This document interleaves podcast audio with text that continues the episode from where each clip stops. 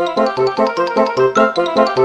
小一颗牙齿牵动全身健康，丰富二点零等您来发问。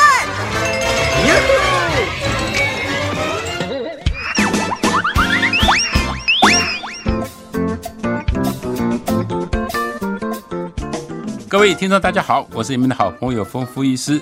听众朋友表示，我的妈妈因为中风了两年多。经过长期的治疗及复健，现在已经非常明显的改善。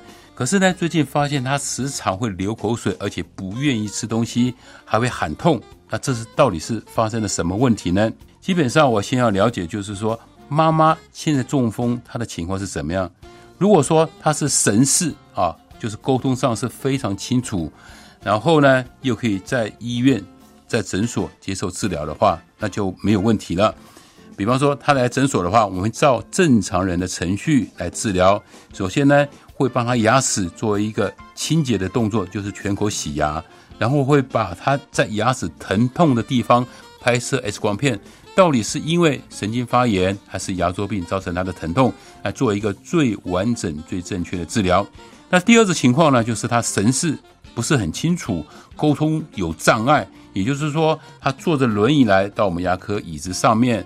然后呢，你跟他讲说哪里痛，他也不知道你讲什么。这种情况之下的话，我们必须要有一个强制的行为来决定说这个牙齿可不可以治疗。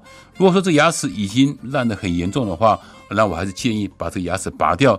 对这位长辈来讲的话是比较好的。那硬拖在这地方，那用我们传统的正规的治疗方式来讲，对这个中风的病患来讲，反而是一个不好的选择。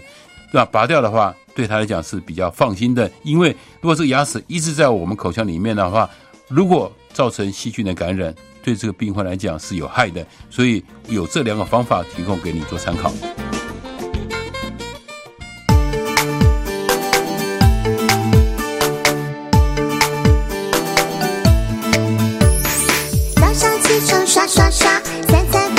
刷刷刷，丰富牙医，让你有一口好牙，享受人间真美味。